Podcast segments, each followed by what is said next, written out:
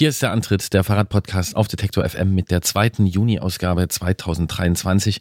Mein Name ist Gerolf Meyer. Und ich bin Christian Bollert und immer noch großer Erdbeerfreund. Ich weiß nicht, wie sieht's bei dir aus? Du bist Erdbeerfreund? Ja, natürlich. Also ich, es gibt noch eine, oh ja, jetzt wird's schwierig. Ein Obst, ist ja immer ein bisschen eine schwierige Definitionsfrage. Was ist Obst, was ist kein Obst und so.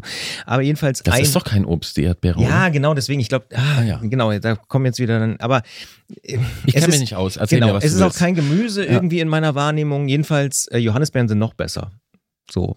Aber das kommt jetzt erst noch. Deswegen freue ich mich immer auf den Juni. So Ende, Ende Juni kommen so die Johannisbeeren. Das ist immer so meine Zeit. Ja, und dass du jetzt die Erdbeere ähm, hier ins Zentrum unserer, unseres Einstiegs stellst, hat, das hat wahrscheinlich einen, einen tagesaktuellen Grund. Nahezu. Nein, nein, ich bin einfach großer Erdbeerfreund tatsächlich. Also es- aber hast du gerade eine Erdbeere gegessen oder du, Gest, du, doch, heute früh habe ich eine gegessen. Siehst du? Weil es ist nur eine, Hab ich also habe ich ein paar im Müsli gegessen. Ja, So bisschen- nee, ich bin ein Erdbeerfreund. Also so ein ich, bisschen kenne ich dich inzwischen auch. ja, schon. so ein bisschen mainstreamig bin ich auch unterwegs. Mainstreamig? Na, Im Sinne von Erdbeere. Erdbeere mögen doch alle, oder? Also es gibt doch kaum jemanden, der Erdbeeren richtig Ach so. findet. Das ist mir, also das wäre mir egal. Also Aber die Johannisbeere wiederum ist nicht so eine mainstreamige Frucht. Da sagen viele, ah, ist zu sauer und das kann auch sein. Ach, Mainstream, Mainstream. Ja, belastete, also- belastete Begriffe. So, ich sag mal, wenn, der, wenn der Mainstream sich für die richtige Frucht, Gemüse, whatever entscheidet, ne, Ja. dann ist das ja nicht schlecht. So, also jetzt Ja. für, könnte man jetzt auch auf andere Sachen über. Wurscht. ja. Ähm, nee, naja, jedenfalls, also- ich mag Erdbeeren. Ich weiß Ja, nicht, wie es das bei dir schön. aussieht. Ja. Ja. Ach so, das wolltest du wissen. ja, hast du ein Lieblingsobst oder sowas? Ich, ich finde Erdbeeren auch gut. Ja. Wie sieht's mit Spargel aus? Nee. Nee.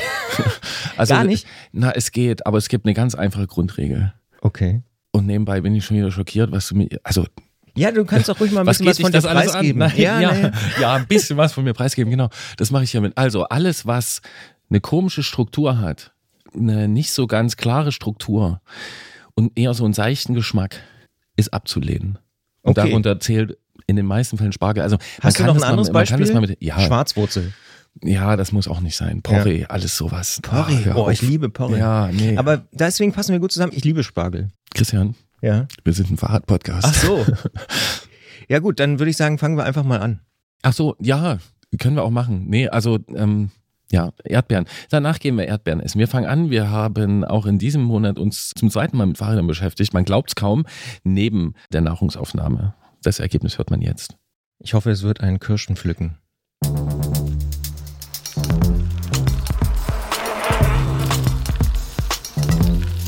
Antritt. Der Fahrradpodcast von Detektor FM.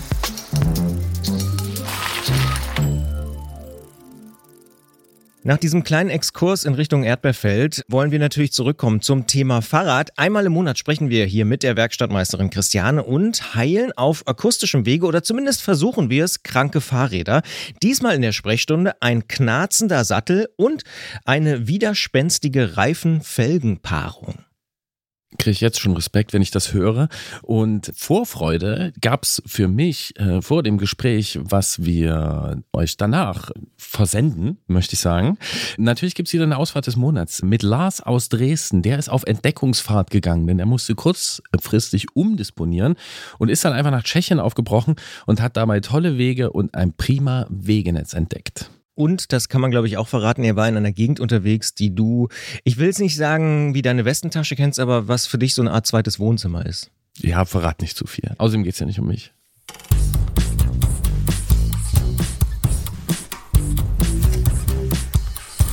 Mein Fahrrad ist krank. Und auch in diesem Monat ist wieder passiert, Fahrräder sind krank geworden. Wir versuchen zu helfen in zwei ganz konkreten Fällen. Und zwar geht es einmal um einen Sattel mit Geräusch und dann geht es um einen Reifen, der so fest sitzt, dass er zu fest sitzt. Wir sagen aber erstmal, hallo Christiane. Ja, hallo. Und ich möchte hinzufügen, wir haben natürlich, weil wir hier keine leeren Versprechungen abgeben, äh, einen reich gedeckten Tisch vor uns.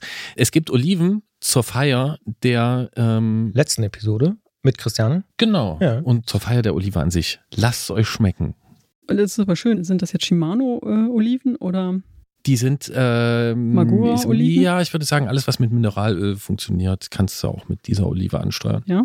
Ja, bei Bremsflüssigkeit, also bei Dort wäre ich äh, vorsichtig. Und Ah, welche es gibt Stütz, zumindest drei welche verschiedene Stützhülse Arten. nehme ich? Hm. Du kannst es nur ausprobieren. kosten. ja, genau. Das ist ja wie, wie bei uns in der Werkstatt. Ja, siehst du. Aber jetzt mal schon an der Stelle. Die Hörerinnen und Hörer können es nicht sehen. Daneben liegt auch noch Feta. Ja, das ist die Stützhülse, oder? Also die Stütz Genau. hinterher, wenn man es dann angegessen hat. Und es ist die Stelle in diesem Podcast, wo manche Leute wahrscheinlich ein kleines Hungergefühl bekommen, ein Hüngerchen und andere sagen, Mensch, müsst ihr immer über Essen reden.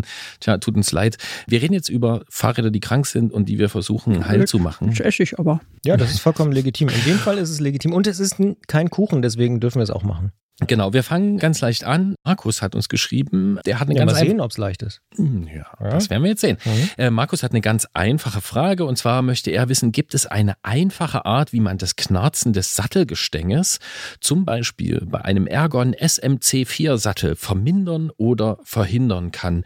Der Sattel ist circa vier Jahre alt. Also nach der Scheibenbremse ein anderer Dauerbrenner in diesem Podcast, das Knarzen, diesmal am Sattel. Was sagst du, Christiane?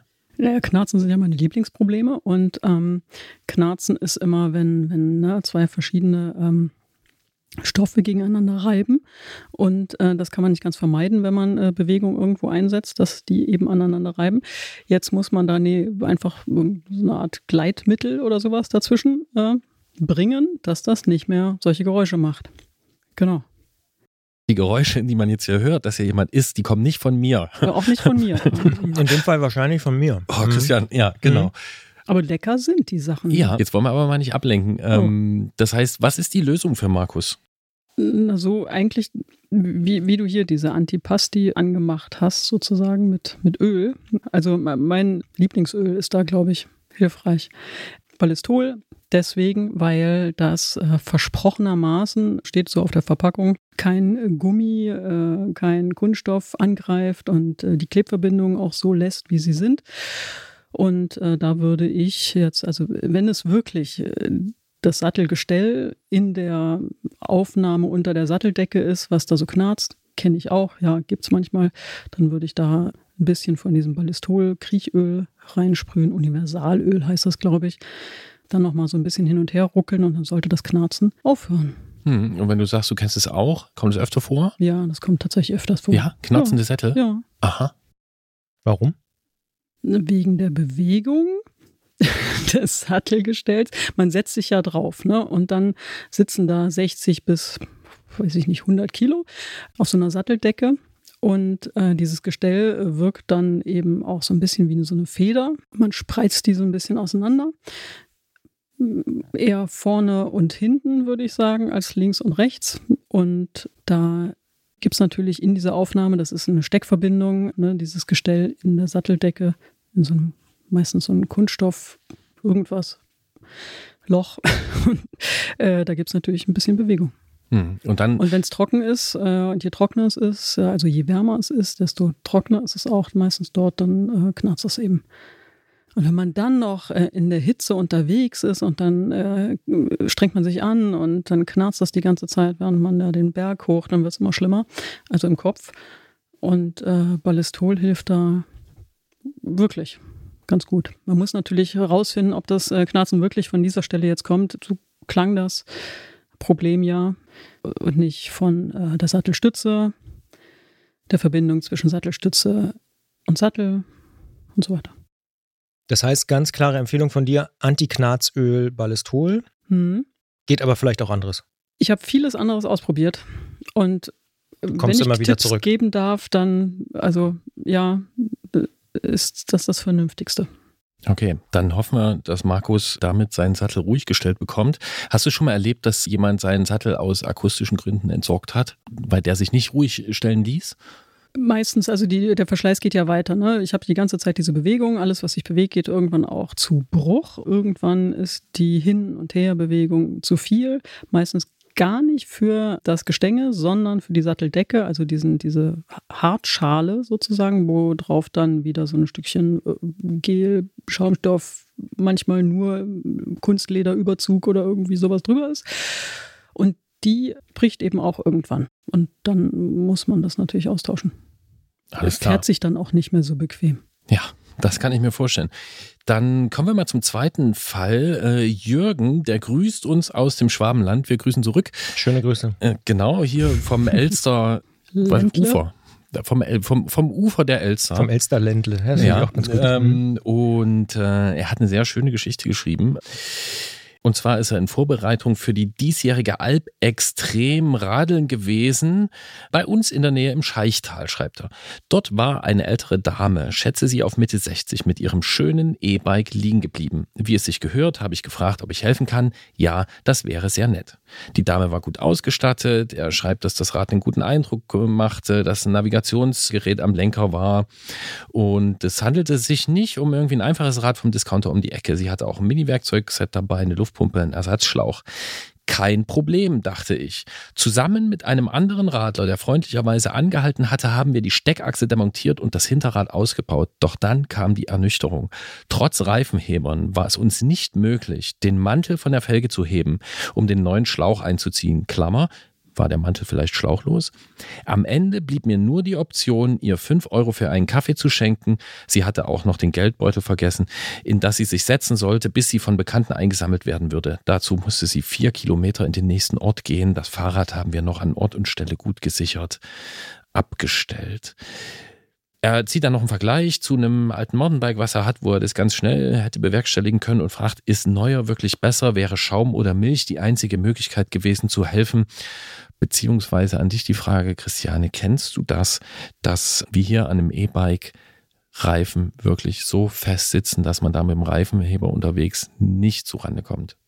Ja, auch wir haben in der Werkstatt manchmal, nicht oft, aber manchmal mit solchen Fällen zu tun, wo man äh, mit den üblichen Tricks, die natürlich auch nicht jeder beherrscht, aber eben nicht weiterkommen und dann die Handkraft einfach auch verschleißen. Also der normale Weg ist ja, man lässt die Luft, falls sie überhaupt noch drauf ist, ne, komplett runter und drückt mit Handballen mit Daumen auf der einen Seite und den restlichen vier Fingern auf der anderen Seite den Mantel ins Felgenbett macht man am, am, Anfang mit, mit weniger Kraft. Und wenn das dann gar nicht geht, dann versucht man das mit mehr Kraft, versucht dann nur noch mit dem Handballen irgendwie die, dem Mantel so eine Art Schubs zu geben und ins, ins Felgenbett äh, zu buxieren, weil im Felgenbett hatte der Mantel am wenigsten Gegendurchmesser und äh, sitzt dann eben am lockersten und äh, von dort aus kann man ihn dann absolut einfach mit Reifenhebern raushebeln, braucht dann meistens gar keine Reifenheber mehr, sondern kann das dann einfach mit der losen Hand runterheben, nicht hebeln. Aber es gibt diese Fälle, wo meine rechte Hand verzweifelt, meine linke Hand dazu kommt verzweifelt, ich kann nicht mehr, äh, irgendwann schwitze ich dann nur noch, äh, man, man kniet dann irgendwann vor dem Rad und, und so weiter und Hilfe kann mal jemand und so. Und dann ist das irgendwie wie mit den Marmeladengläsern zu Hause.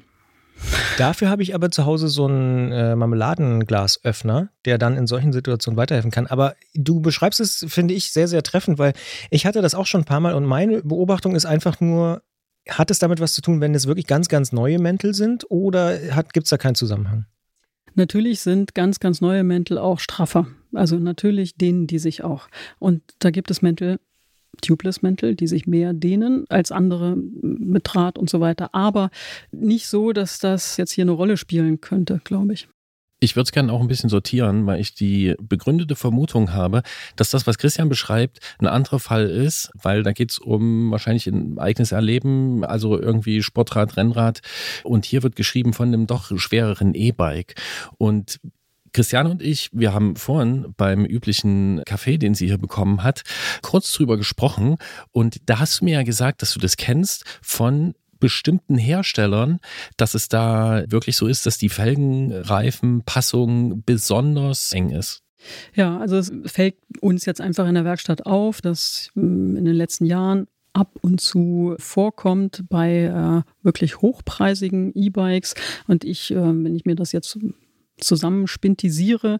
Ich habe da niemanden gefragt, dann äh, stelle ich mir das eben so vor, die, die konzipieren ihre Fahrräder, nehmen natürlich auch nur hochpreisige Komponenten dazu und geben vielleicht sogar äh, irgendwas in Auftrag, wie zum Beispiel eine Felge und äh, geben, gehen dann eben zu einem Felgenhersteller und sagen, hier, wir brauchen das und das, das und das Gewicht äh, muss das aushalten und dann muss es auch noch diese, was weiß ich, äh, äh, Geländestrukturen gut bewältigen können und so weiter und was würdet ihr da machen?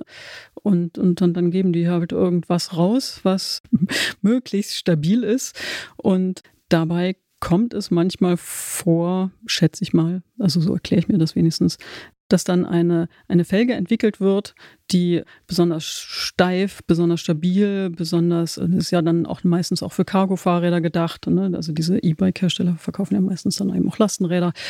Aber so stabil und steif und dickwandig und alles ist, dass dann eben der Mantel da sitzt wie. Da ist die Handkraft am Ende. Genau. Ja, und jetzt fragt ja Jürgen auch hier nach, ist es eventuell tubeless? Das Beispiel, Glaub worüber. Ich nicht, ja. ja Glaube ne? ich nicht, weiß ich aber natürlich nicht. Also das, ähm okay, aber man kennt es ja, ne? Also die Passung an einem Tubeless-Reifen-Felgesystem muss präziser sein. Und deswegen liegt die Vermutung hier nahe. Du sagst aber auch, du kennst es aus deinem Alltag, dass es nicht unbedingt nur Tubeless-Paarungen sind, wo das so Genau, ist. also es sind äh, Felgen, die sind gar nicht äh, Tubeless-ready, obwohl man da wahrscheinlich ganz gut ein Tubeless montieren könnte. Ja? Aber so sind die gar nicht gedacht. Genau. Ja. Aufs Thema Tubeless würde ich gleich danach gerne nochmal kommen, weil da scheint das Problem auch zu bestehen. Christian hat es ja auch hier angerissen. Jetzt heißt diese Serie hier ja, aber mein Fahrrad ist krank oder Rubrik. Christian, was ist richtig? Serie ist besser. Serie ja. ist besser, vielen Dank. Ich vergesse es immer wieder. Und wir wollen das Fahrrad heil machen. Das heißt, erstmal für den Fall E-Bike diese Felge, diese steife Felge mit der Toleranz eher am äußeren Ende, ja, also mhm. die, diese Passung, was macht man da unterwegs, wenn jetzt Jürgen äh, die Dame nochmal trifft oder vielleicht die Dame auch äh, das selber lösen will, das Problem natürlich. Also wie geht man da vor? Also ich würde ähm, nach so einem Fall an meinem eigenen Rad zu Hause mal üben, ob man das ohne Druck draußen, Schweiß und so vielleicht mit Ruhe hinkriegen könnte. Das ist ein guter Tipp. Das würde ich auf jeden Fall mal machen. Das ist immer noch mal eine andere Situation als, als im Stress. Und natürlich auch, wenn man helfen möchte, dann äh, möchte man natürlich auch nicht versagen und dann äh, schwitzt man auch schneller, als äh, einem lieb ist. Und dann ist es natürlich total lieb, da äh, einzuschreiten. Und äh, aber wenn man dann merkt, oh Gott, ich komme nicht weiter, das ist natürlich auch total ungut. Jetzt kann er natürlich jetzt nicht an seinem E-Bike, hat er ja nicht, herzlichen Glückwunsch, finde ich gut, kann er ja nicht üben. Also das würde ich machen, wenn ich so ein E-Bike hätte. So, und würde mir dann auch Felgen verschleißen, vielleicht nächstes Mal äh, was äh, holen, wo ich nicht solche Probleme mit habe, sondern womit ich eben unterwegs auch zurechtkomme, denn auch E-Bike-Fahrer haben Pannen. Schnell helfen kann man aber auch. Es gibt ja jetzt überall Dichtmilch zu kaufen für Tubeless. Wollten wir jetzt noch nicht hin, aber bin ich jetzt doch schon bei dem Thema. Und die Dichtmilch, die dichtet ja nicht nur Tubeless Mäntel sondern auch nicht tubeless Tubes, also die Schläuche und sogar Fußbälle von Kindern habe ich schon dicht gekriegt wieder damit und unser Schubkarrenrad zu Hause fährt mit Dichtmilch. Also, also fährt, das klingt gut. Das klingt so Dichtmilch, Dichtmilch, Dichtmilch Verbrennungsmotor. Ja. Nein, nein. Ja, also es ja, ist auf jeden Fall vielseitiger, mhm. als man so äh, gemeinhin denkt. Das mhm. ist gar nicht schlecht. Jetzt muss man natürlich nicht jeder, der eigentlich seinen Schlauch fährt, muss ja nicht Dichtmilch loseiern, aber, aber für den Fall, dass dann noch jemand anhält, der sowieso gerade tubeless unterwegs ist äh, und Dichtmilch hat, ach, kann man machen. Also fassen wir zusammen. Für diesen Fall wenn man das nicht runterbekommt, äh, unterwegs probieren mit Dichtmilch daran zu gehen. Ansonsten natürlich üben. Und wenn die Paarung Reifenfelge zu fest ist, dann vielleicht das Reifenmodell wechseln.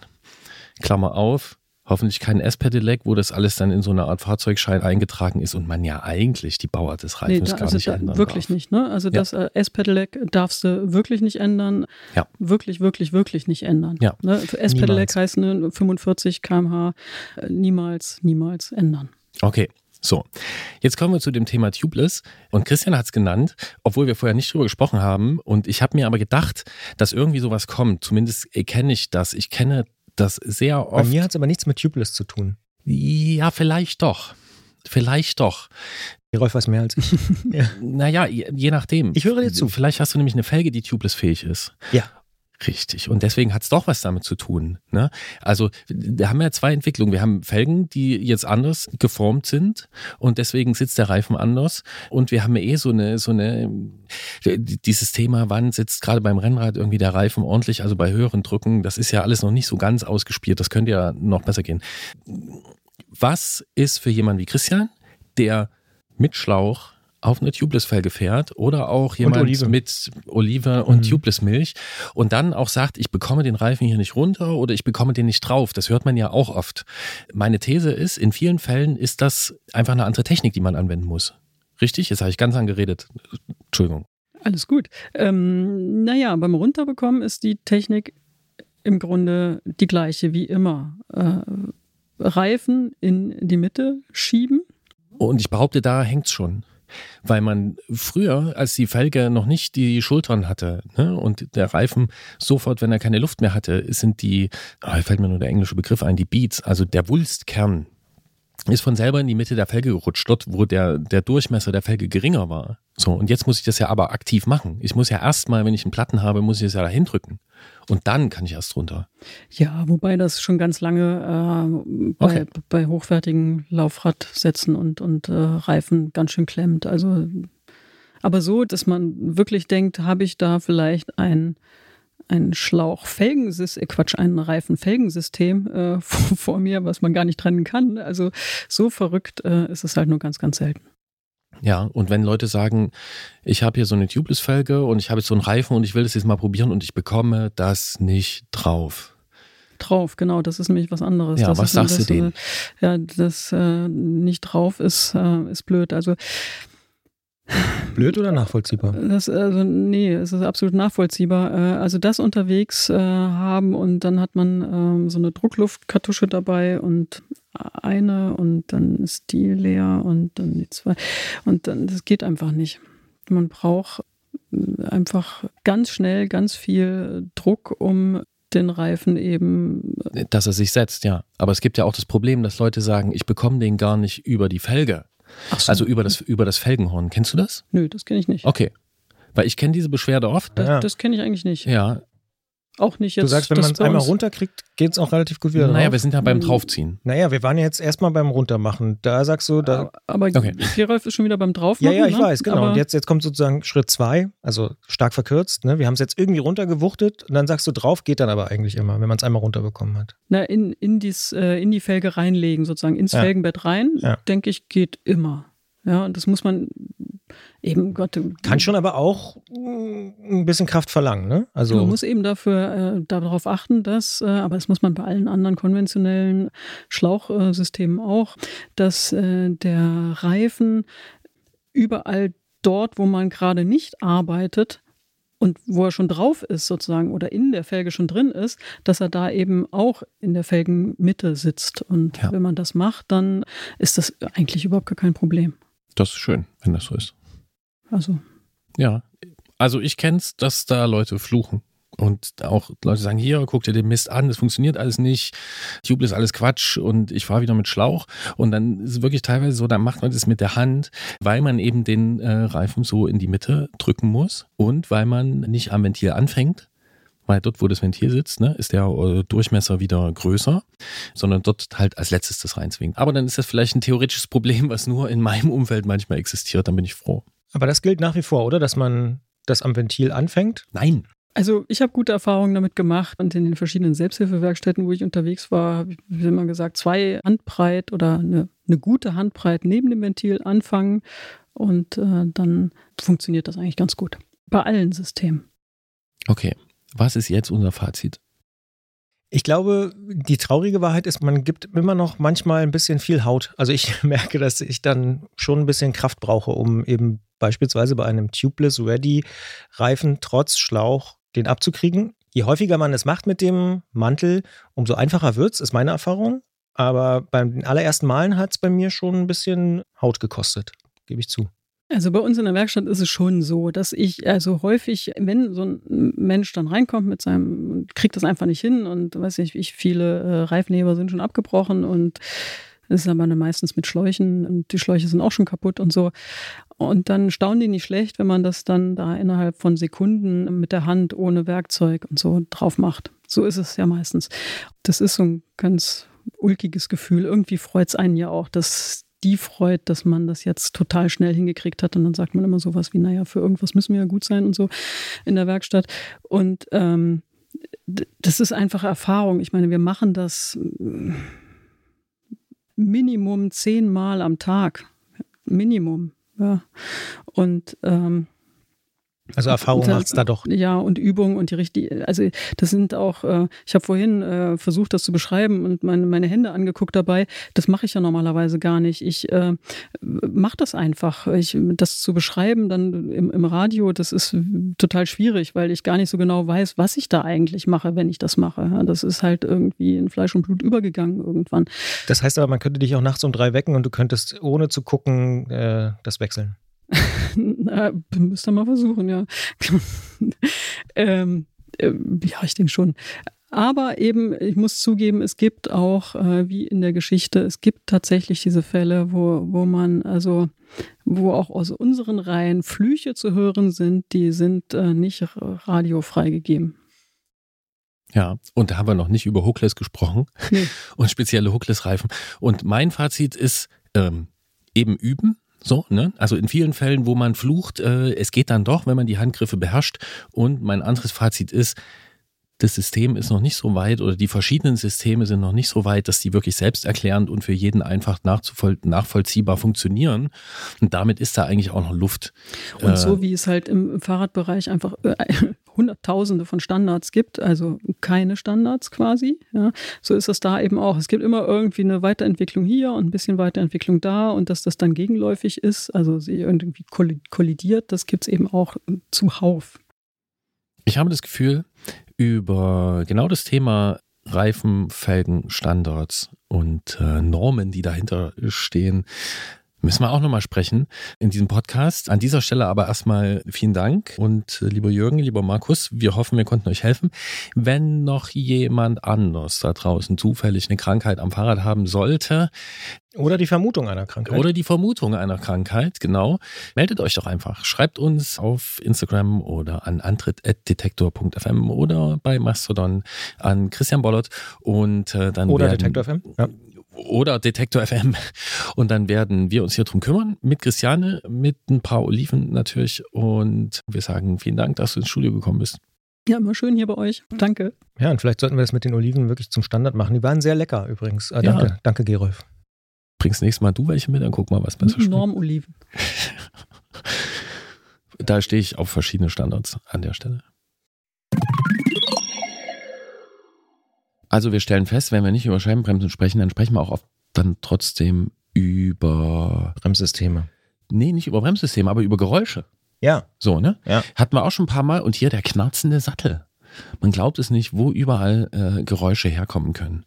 Ja, das stimmt. Es ist auch, glaube ich, so ein Klassiker. Vor allen Dingen, glaube ich, weil man in, im ersten Moment oft nicht genau weiß, wo kommt das Ding her? Und damit fängt dann diese manchmal ja auch unendliche Suche an. Und äh, ja, ja. Dann wundert man sich. Und das hatten wir ja schon oft, ne? dass mhm. man das dann nicht genau lokalisieren kann. Aber, Aber bei Sattel denke ich eigentlich nur an dieses Geräusch von so einem alten Ledersattel mit so Spiralfedern, auf dem man sich so draufsetzt, wo ich dann so höre, wenn ich da so einsinke. Das ist das einzige Geräusch, was ich mit Sattel assoziiere.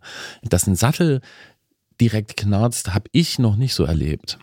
Aber ja. ich muss ja, ne, ich ja, muss ja nicht alles erleben. Ja, genau. Ne? Man muss ja nicht alles. Du kannst ja auch mal. Ja. Ne? ja. Ich glaube, Knarzensättel ist mir schon nicht ganz unbekannt. Ja, weißt du, was du auch mal machen könntest? Nee. Du könntest mal in die nordböhmischen Wälder fahren, Christian. Das ist tatsächlich was, was äh, ich noch nicht geschafft habe. Ja.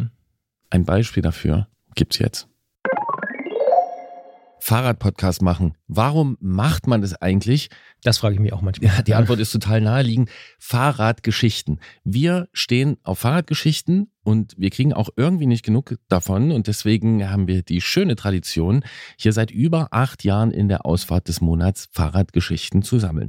Von Leuten, die sich bei uns melden, die machen dann ganz lange Touren oder sie fahren mal kurz um die Ecke und erleben irgendwas, die sind sportlich unterwegs oder auch mal ganz langsam. All das sammeln wir in der Ausfahrt des Monats und wir haben noch lange nicht genug. Nehmt uns mit auf eure Ausfahrten. Diesmal sind wir mit wem unterwegs, Christian? Wir sprechen mit Lars aus Dresden und wir kriegen tatsächlich niemals genug. Und Lars ist mit seinem Campinggeländerad von der Haustür weg nach Tschechien gefahren und jetzt vom Wahnsinnsradwegenetz dort völlig begeistert.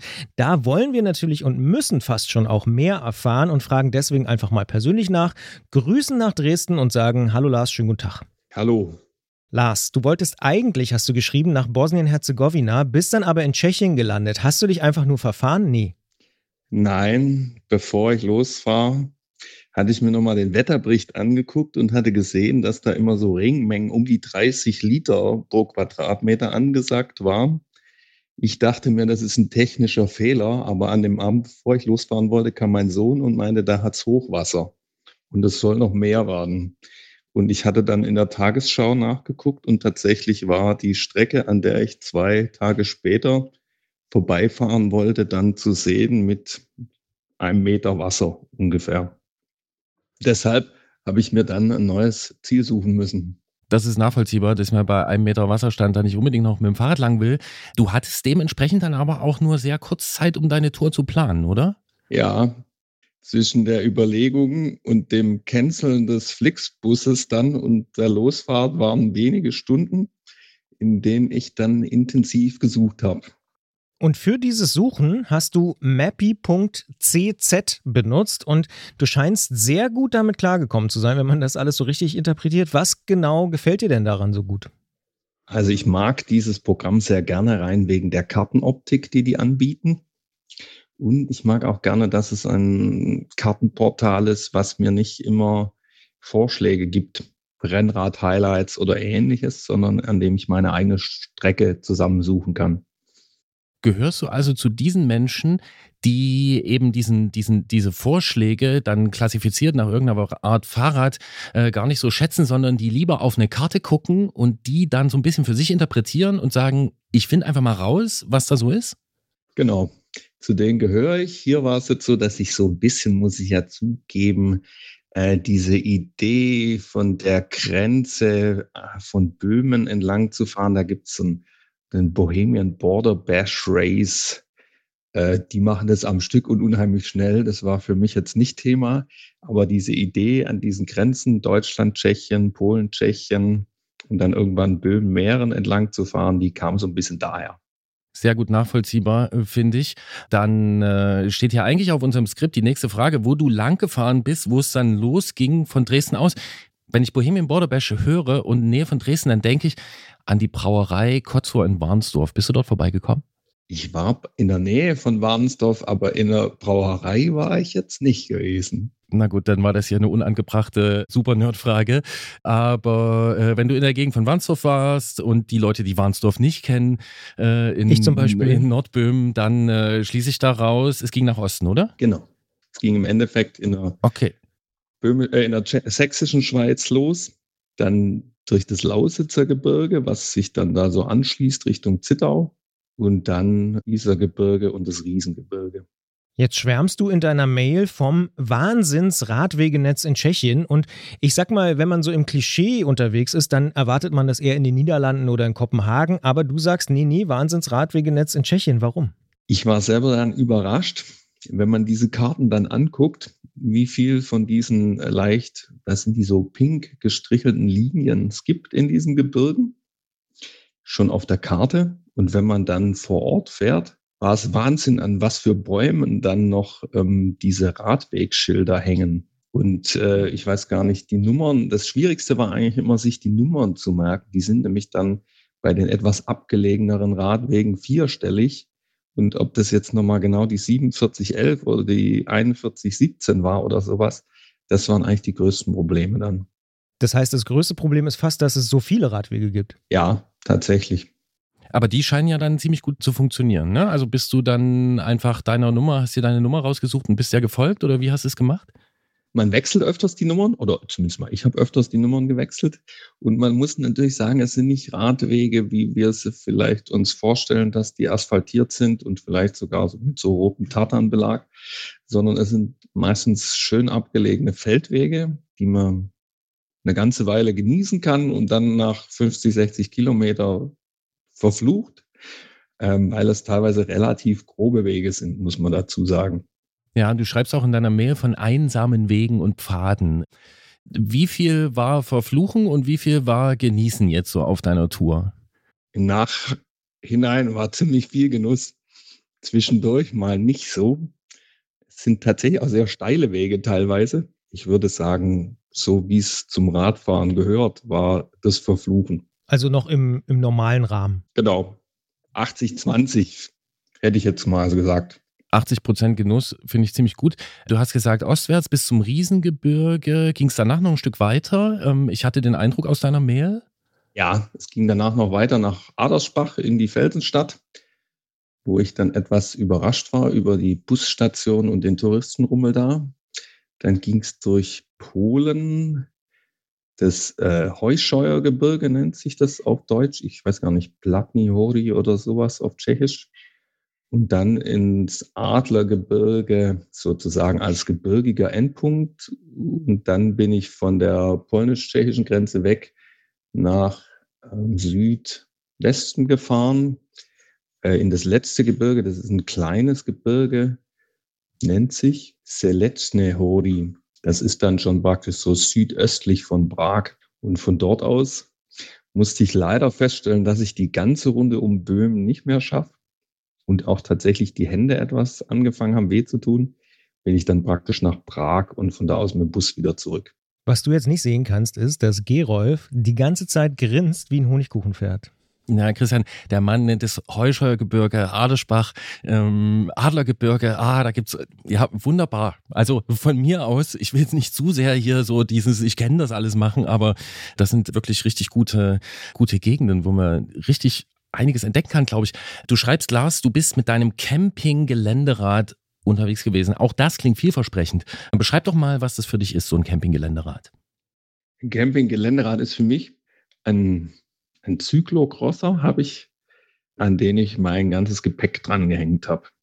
Ich war also mit Zelt unterwegs. Ich habe gezeltet auf Zeltplätzen. Ich habe auch eine Nacht im Riesengebirge mit kleiner Unterbrechung äh, bivakiert. Ich war, man muss ja sagen, das sind ja viele Wintersportgebiete, die jetzt keine Saison haben. Habe ich auch einmal so ein bisschen gespenstisch als einziger Gast in einem ganzen Hotel übernachtet.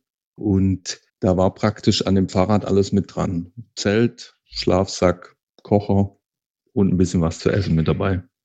Und du hast es angesprochen, du hast mit dem Fahrrad auch sogar noch Schnee zu spüren bekommen.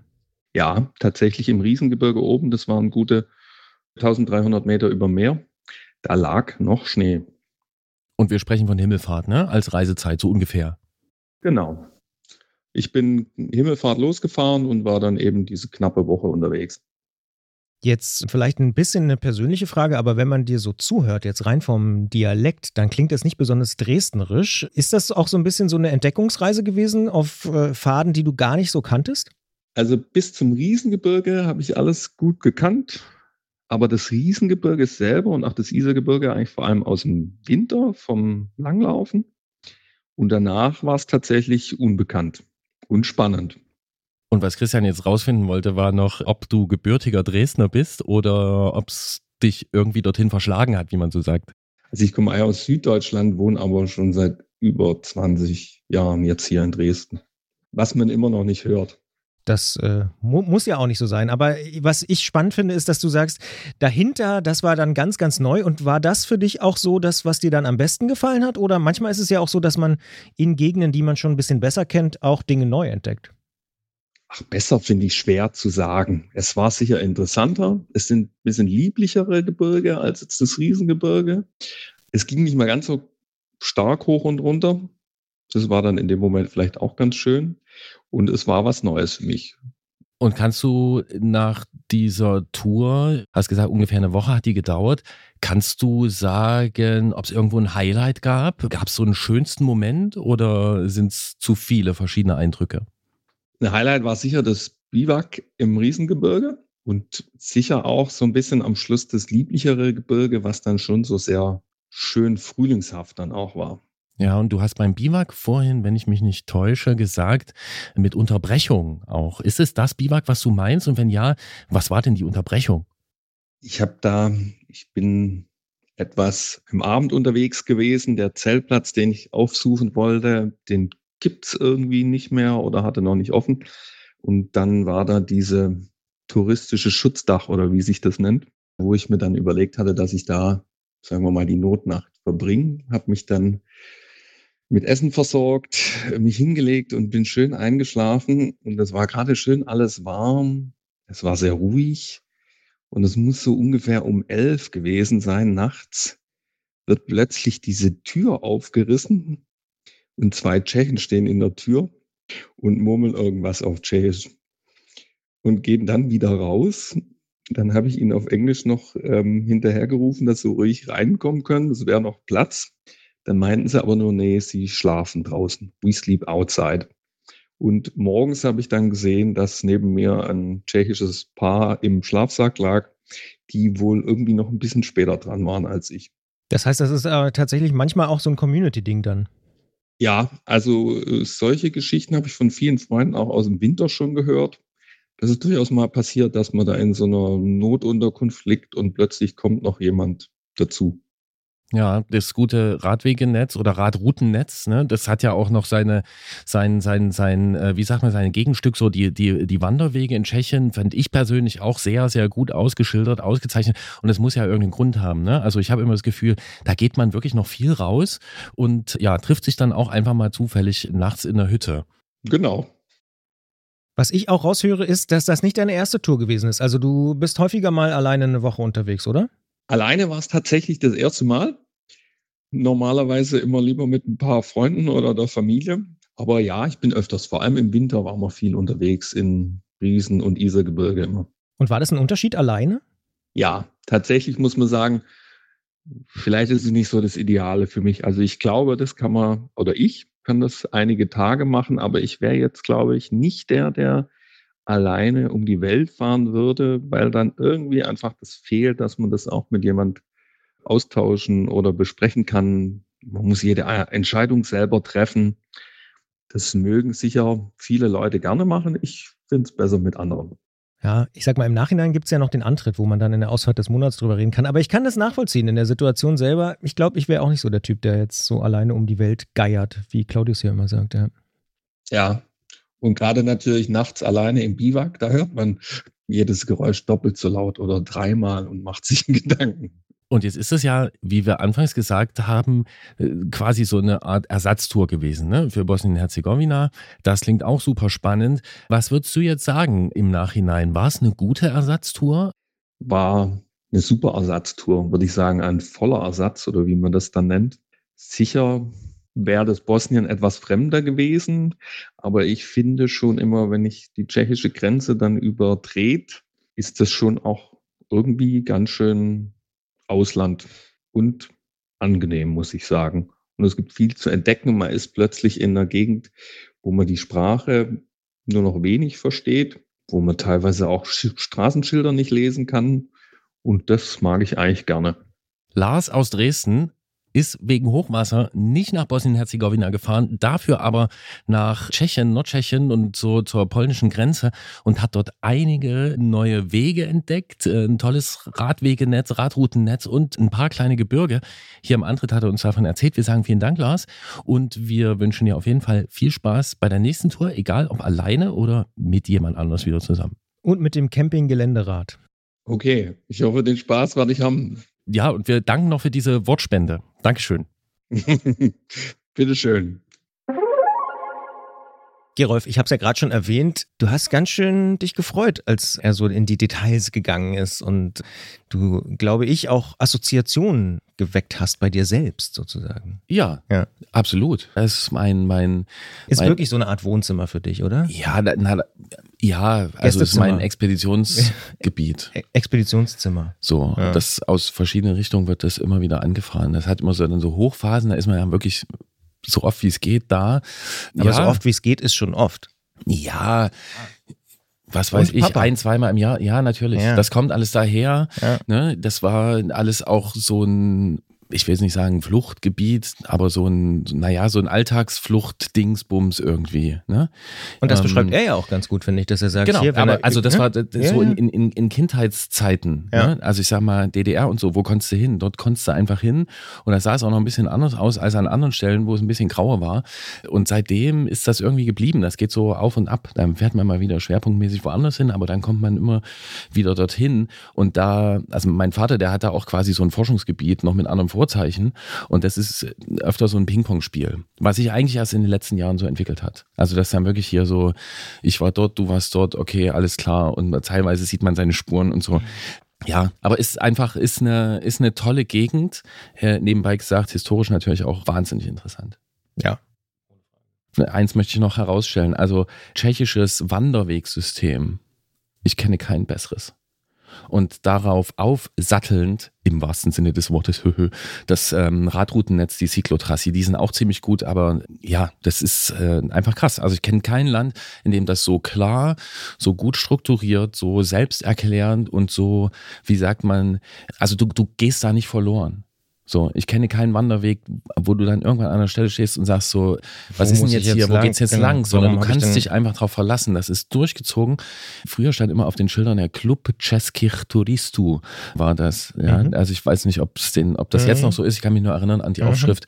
Also wer mal schön wandern will, Tschechien absolut zu empfehlen oder natürlich auch mit dem Rad ja. Ja, es kommt auf die Liste, auf jeden Fall. Ja, genau. Und natürlich auch so Isergebirge hat er gesagt, ne, diese ganze Grenzregion zu Polen. Ah, Heuscheuergebirge, wunderbar. Aber Ja. ich glaube, ich habe auch äh, von diesem Thema äh, schon genug in diesem Podcast rein Na, aber ich finde, also ich liebe es ja immer, wenn Leute Begeisterung haben. Das ist bei der Ausfahrt des Monats so, aber natürlich dann auch bei dir, wenn du da irgendwie so ins Schwärmen gerätst, das finde ich immer sehr, sehr gut, weil damit finde ich, kriegt man eine ganz andere Beziehung auch zu so Gegenden und Regionen. Also dementsprechend super cool. Sehr, sehr schön. Ja, das ist eine tolle Gegend. Kann man auch herrlich romant- romantisieren alles und übertreiben und so. Aber es ist dann einfach so, weißt du, wenn, wenn du so einen Ort hast, wo du, naja, gerade wenn man das dann so teilt mit anderen Leuten und so, dann ist das schon. Hast du einen also- Einstiegstipp? Wo sollte man anfangen? Oh. Naja, ganz der Klassiker ist natürlich Böhmische Schweiz, kurz hinter der Grenze von Jensko die Straße hoch äh, nach Jetschichowice. Das kann man machen, wenn man mal so jetzt hier von Leipzig aus wochenendmäßig wandern. So, Mhm. ähm, dann kannst du das machen. Äh, ganz beliebt, der schönste Turm auf einem Berg, den ich kenne, weltweit. Also man möge mir einen schöneren zeigen, ich kenne es nicht. Äh, auf dem Jestet bei äh, Liberec, der wunderbare äh, Fernsehturm da oben drauf mit Hotel. Wahnsinnig tolles Hotel, nur zu empfehlen. Früh reservieren.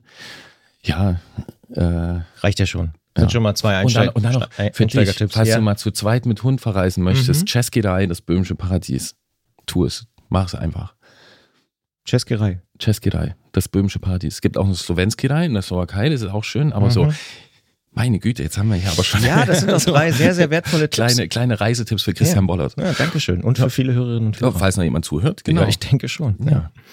Wie geht's denn weiter hier, Christian? Du meinst mit der nächsten Ausgabe und allem Pipapo? Ja. Naja, pass auf, jetzt sind wir ja im Juni im Erdbeermonat, ich habe es schon angesprochen, aber, aber es kommt ja auch der Johannisbeermonat und das ist dann der Juli. Und am 7. Juli gibt's die nächste Ausgabe hier ganz regulär für alle, egal ob bei Steady oder Apple Podcast oder im normalen Podcatcher der Wahl.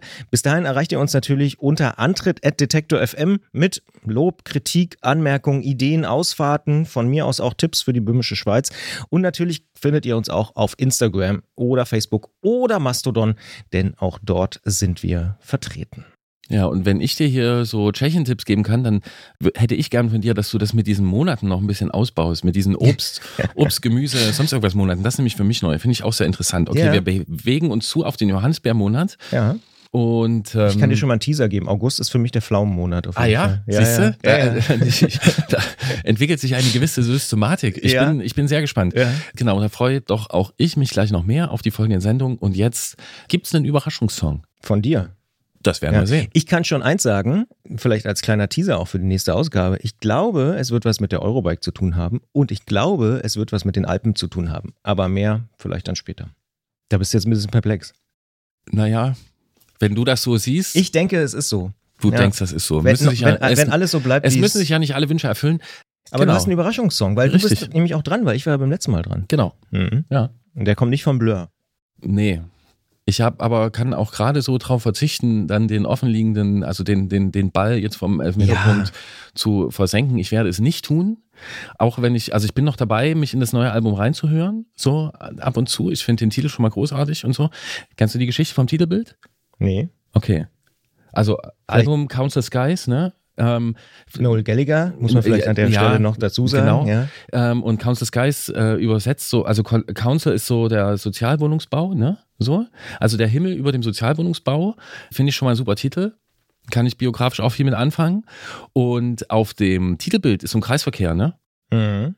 Weißt du, was das für ein, was, was dort mal war an diesem Kreisverkehr? Nee. Das ist der ähm, Mittelkreis vom äh, Main Road Stadion, Oh. vom alten Manchester, City, Stadion, Ja. wo ja auch irgendwie, wann war das? Wann war 70er. großes?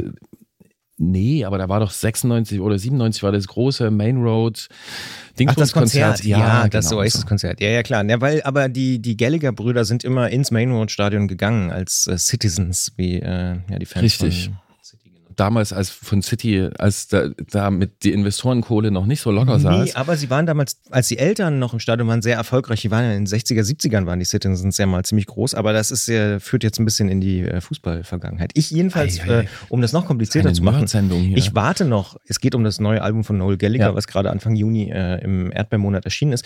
Und, und ich habe es noch nicht gehört, weil ich Du hast bekomm- es noch nicht gehört? Pass auf, ich bekomme es, die Vinyl war nämlich nicht lieferbar bisher und jetzt erst nachdem wir aufgezeichnet haben, einen Tag nach unserer Aufzeichnung, werde ich es abholen in einem Plattengeschäft des Vertrauens und dann am Wochenende, wenn auch dieser Podcast hier erscheint, dann werde ich es mir in Ruhe nochmal Es ist also für dich Gemüte.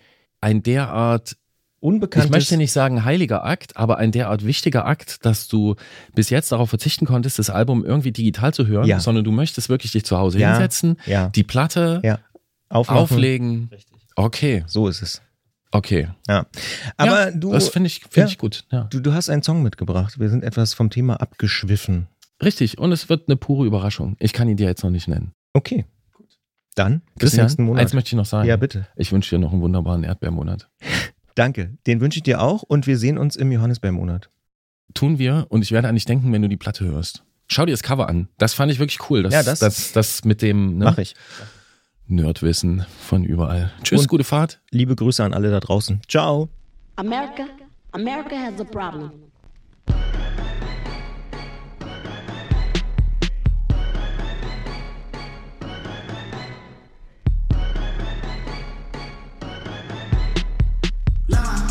Turban line watcher, PG Lane collar, 911 slider. Look at my garages, synced up, get the genie at the bottle and point at any model.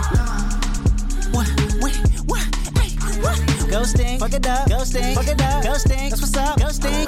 Hey, boo, too much complexity to learn me from Google. My mama told me that the money outgrew you. My horoscope said I'm really on my noodle. I'm troubling, I'm puzzling, it's a duke. Say B, yes, America got a problem. Geeked up, choosy lover that chose violence. Universal, please don't play possum. I'm a businessman, doing as follows. Truthfully, I be lying in my rap song. Cause I always felt a mission, I slap homie. His career didn't come I'm beehive, let's see why. Them diamonds don't be fly, they all CGI. You better get it off your chest like breath reduction. If she stress over you, she stress for nothing. Hold up, wait a minute. Even AI gotta practice cloning Kendrick, the double entendre, the encore I remnants. pop like 10 men, the ops need 10 men. Alpha, Billboard, riders, they know busters, at the hole, ladders, rightfully so. culture, Simmer down, I go, we got us. I go. Heard you got that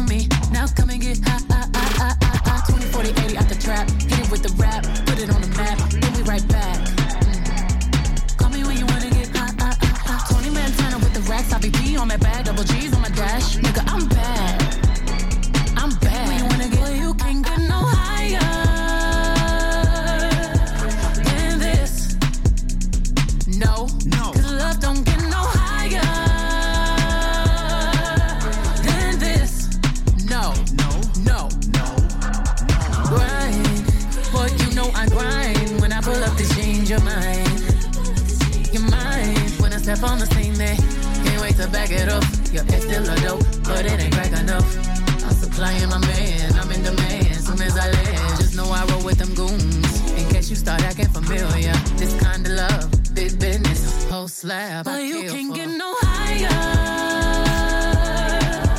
than this. No, cause love don't get no higher